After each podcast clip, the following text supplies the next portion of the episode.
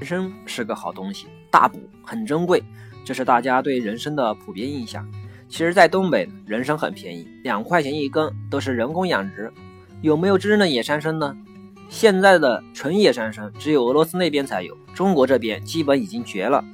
国内现在最好的参是林下参，就是模仿人参的生长环境，把人参籽种在树林里，然后就不管不顾，让它自然生长。所谓好参，就是参龄高。超过十五年的林下参，营养价值呢已经跟野山参差不多了。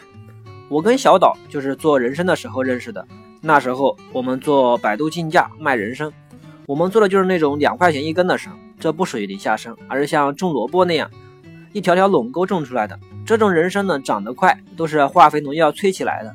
两块钱的人参配上二十块钱的盒子，我们卖三百九十八元。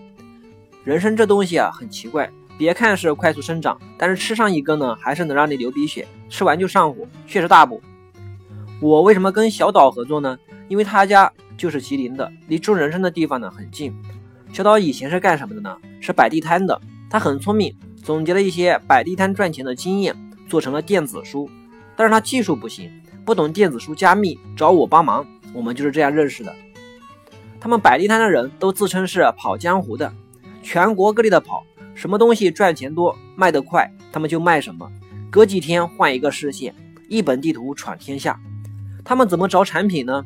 比较低级的方法是复制同行，但是这样呢，他总是慢人一步，赚不到大钱。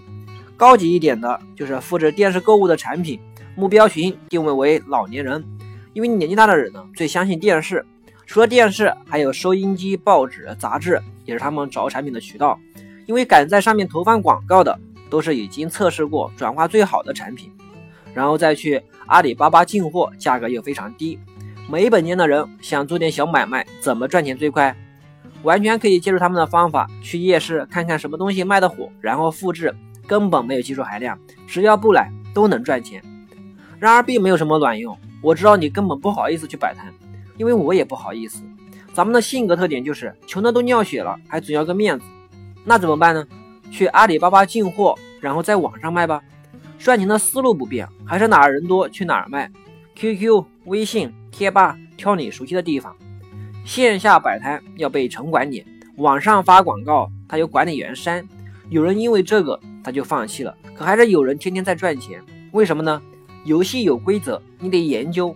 网上的管理员比城管要温柔多了，你跟他打游击，和他分钱，和他死磕，总有一款适合你。接着说小岛，那年中秋节，小岛他给我邮了一盒月饼，还有两瓶咸菜。我心想，这大过年的怎么还给我送萝卜干呢？小岛说，那是人参做的咸菜，种人的村民会把小不点的人参都挖出来，这样其他参才会长得好。这些小不点就做成了咸菜。没想到吧？我也曾经风光过，我吃的咸菜那都是人参做的。就这样呢，一来二去的交流，我们知道他那里的人参便宜的吓人。于是就跟他合作来做了竞价，竞价做了大概半年，确实很赚钱。后来因为一些别的原因，我们就不做了。小岛尝过了竞价的甜头，已经不愿意再去摆地摊了。我就建议他继续做东北特产，因为他有货源优势。他家周边的村子都是靠采山货为生，这些都是真东西，能做出回头客，可以当个长久的事业来干。他听了我的建议呢，在淘宝搞了个店铺，他干了半年，赔了。微信火了以后，又尝试在微信上做，第一年赚了七十万。我问他为啥淘宝没做起来，微信却能做起来了？他说淘宝竞争太大，做直通车烧钱，导致成本增加，产品价格呢又太透明，而且淘宝上电商高手太多，自己本来就是外行，干不过他们很正常。微信就不一样，自己经营自己的地盘，不显山不露水，就把钱赚了。他说。以前做淘宝的时候，产品图片都是花钱请美工处理，看起来特别专业。现在做微信改变了策略，直接进村拍照片，然后基本也不做什么处理，就分享到微信上。有时候分享跟村民一起上山的小视频，平时就发一些山货晾晒和小孩子的照片。小岛做微信很有意思，他的定位不是商人，而是村民代表。我看到他拍的照片，真是特别土土掉渣。拍村民、拍土地、拍收购山货时，那村民幸福的笑脸，真实照片的威力太大了，比什么文案都好使。一图胜千言。现在很多人过于看重文案，认为文案可以化腐朽为神奇，能把石头说成金子。我倒是觉得，不管是做电商还是微商，不如像小岛一样，避开跟那些华丽图片和工薪文案的竞争，返璞归真，做点真正的好东西，用真实的产品故事来建立信任。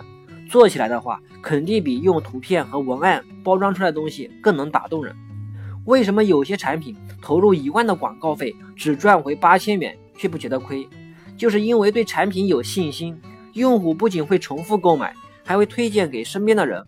做这样的产品，心里敞亮，